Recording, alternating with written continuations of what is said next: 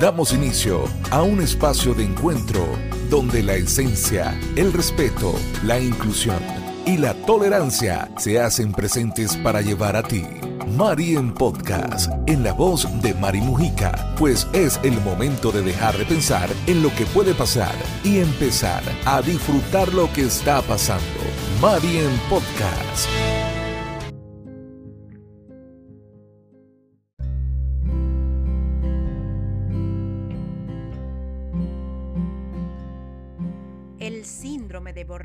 Síndrome del quemado laboral o síndrome de estar quemado en el trabajo es una situación que se va generando progresivamente hasta desembocar en muchas ocasiones en un estado de incapacidad para continuar con el trabajo habitual. Suele aparecer en personas cuya profesión vocacional implica dedicación y entrega hacia terceros, como por ejemplo los profesionales de la enseñanza, de la salud y de asuntos sociales. La Organización Mundial de la Salud reconoció en 2019 el burnout como una enfermedad que será incluida en la clasificación estadística internacional de enfermedades y problemas de salud conexos, cuya entrada en vigor se ha fijado para el día primero de enero del año 2022. Hola amor que me escuchas, gracias por estar acá en este lugar de encuentro. Ya imaginas de qué tratará el podcast que hoy te presento. Exactamente, te hablaré de un síndrome que se presenta más frecuentemente de lo que imaginas. Aprenderemos a no juzgar a priori a quienes podrán estar padeciéndolo y también sabremos cuál es la diferencia entre este síndrome y el estrés laboral. ¿Alguna vez has notado características del síndrome de burnout en ti o en alguien conocido? ¿Tiene solución? ¿Cómo es posible que alguien que decidió tener una profesión por vocación de servicio social pueda llegar a padecerlo? ¿Hay forma de evitarlo? Ponte cómodo, relájate y escucha con atención. Esto es Mari en Podcast y el síndrome de burnout. El empleado que está expuesto de manera continua a, entre otros, altos niveles de estrés, carga de trabajo excesiva, poca autonomía, malas relaciones en el trabajo y ausencia de apoyo en su entorno, falta de formación para desempeñar las tareas y más, puede llegar a padecer un estrés crónico que acabe provocando el burnout. Por ese motivo, el vínculo entre el estrés y el burnout es muy fuerte. La principal diferencia entre burnout y estrés, según Iván Fernández Suárez, profesor del Máster en Prevención de Riesgos Laborales de la Universidad Internacional de La Rioja, es que el estrés no siempre es negativo en muchas ocasiones nos permite ser más efectivos, reaccionar mejor, rendir más. Es decir, podemos convertir el estrés en un impulso. En cambio, el síndrome de estar quemado, que es un desajuste continuado entre las demandas y capacidades físicas y mentales del organismo, siempre es negativo. La persona que padece el síndrome de burnout suele manifestar algunos de los siguientes síntomas. Escucha. Primero, falta de energía y sensación de abatimiento desde el inicio de la jornada laboral. Segundo, sentimientos de frustración y fracaso al no conseguir los resultados deseados a pesar del esfuerzo invertido en las tareas. Tercero, el estado de ánimo irritable, impaciente, negativo, irónico y distante, llegando a mostrarse frío e indiferente hacia las personas atendidas y con los compañeros de trabajo. Cuarto, incapacidad para concentrarse en el trabajo y para poder relajarse o desconectar al final de la jornada laboral. Quinto, sensación de desbordamiento ante las demandas emocionales de los demás, careciendo de fuerzas para seguir involucrándose en las relaciones con ellos. Y por último, pero no menos importante, frecuentes dolores físicos, además del desarrollo de enfermedades psicosomáticas como por ejemplo fatiga visual, dolores de cabeza y musculares, mareos, dificultad en el sueño, pérdida de peso, úlceras y otros desórdenes gastrointestinales, afecciones de la piel o infecciones, entre otros.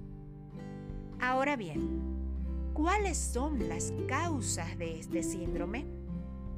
Un trabajador puede sufrir el síndrome de burnout al estar expuesto durante un largo periodo de tiempo a situaciones laborales que impliquen un estado de sobrecarga emocional por permanecer en contacto de forma continuada con personas en determinadas situaciones, como por ejemplo con un alto grado de dependencia o gravemente enfermas. Por lo tanto, estos trabajadores se hallan inmersos en climas en los que prevalecen emociones como el sufrimiento, la angustia y la desesperanza. Horarios de trabajo largos junto a un ambiente laboral muy deteriorado el desempeño de un excesivo trabajo físico sin los recursos necesarios para llevarlo a cabo adecuadamente, como por ejemplo la falta de personal, el escaso margen de tiempo o trabajar bajo condiciones de presión y estrés. Un elevado nivel de exigencia y de requerimiento de energía o de recursos personales del trabajador. ¿Cómo podremos actuar entonces ante el síndrome de burnout? Una persona afectada por el síndrome de burnout, ante todo debe tomar conciencia de su situación y reconocer que no se encuentra en las condiciones necesarias para seguir llevando a cabo adecuadamente las tareas asignadas a su puesto de trabajo. Por ello es importante tener en cuenta las siguientes recomendaciones no excederse en el ritmo de trabajo y respetar las pausas para los descansos y la comida. Aprender a establecer límites ante situaciones en las que haya un exceso de tareas, un escaso margen de tiempo para llevarlas a cabo o deficiencias en los medios al alcance. Cultivar un buen ambiente de equipo entre los compañeros de trabajo, promoviendo la colaboración y una mejora en el clima laboral. Cuidar de uno mismo es imprescindible, lo que incluye aprender a atender e interpretar las señales del cuerpo y las emociones que aparecen. Así, por ejemplo, ante la señal de tensión, puede ser beneficioso permitirse un momento de descanso para relajarse y respirar profundamente antes de retomar la tarea que se estaba realizando.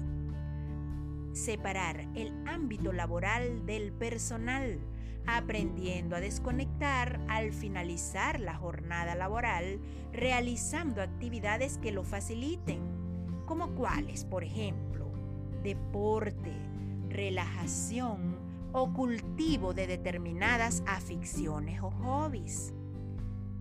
Buscar apoyo familiar y social fomentando encuentros y actividades en grupo. Si se percibe que no es suficiente con estas medidas para mejorar o superar la situación, puede ser imprescindible buscar la ayuda profesional de un psicólogo. Aprendamos a conocer más sobre las posibles afecciones que podríamos padecer si no estamos a gusto con nuestro ambiente laboral.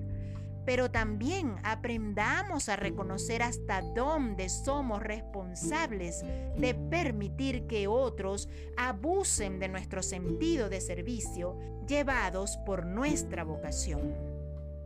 No busquemos culpables pero entendamos que podría llegar un momento en el que por nuestra salud mental debamos decir hasta aquí, ya no más. Eso no nos hace menos capaces. Nuestra salud y equilibrio emocional debe ser prioridad. ¿Desde cuándo no practicas tu hobby? ¿Desde cuándo no haces aquello que tanto disfrutabas quizás en tu niñez? Hazte esa pregunta y ojalá puedas responderte a ti mismo y sinceramente. En una oportunidad escuché un consejo que me marcó. Ten una profesión, fórmate y hazlo bien con el alma y con el corazón. Pero también aprende un oficio, pues no por dejar de ejercer tu profesión dejarás de luchar y de ser productivo.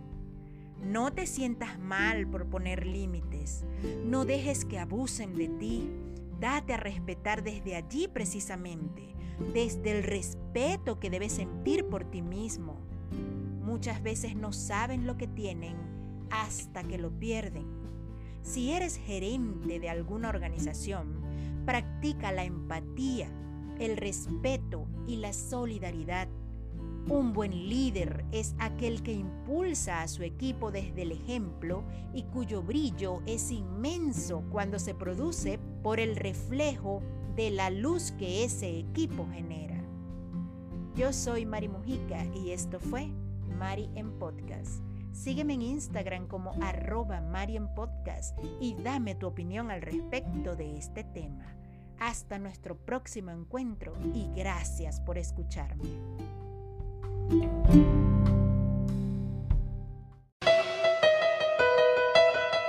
Esto fue Mari en Podcast, en la voz de Mari Mujica. Síguenos en Instagram, arroba Mari en Podcast.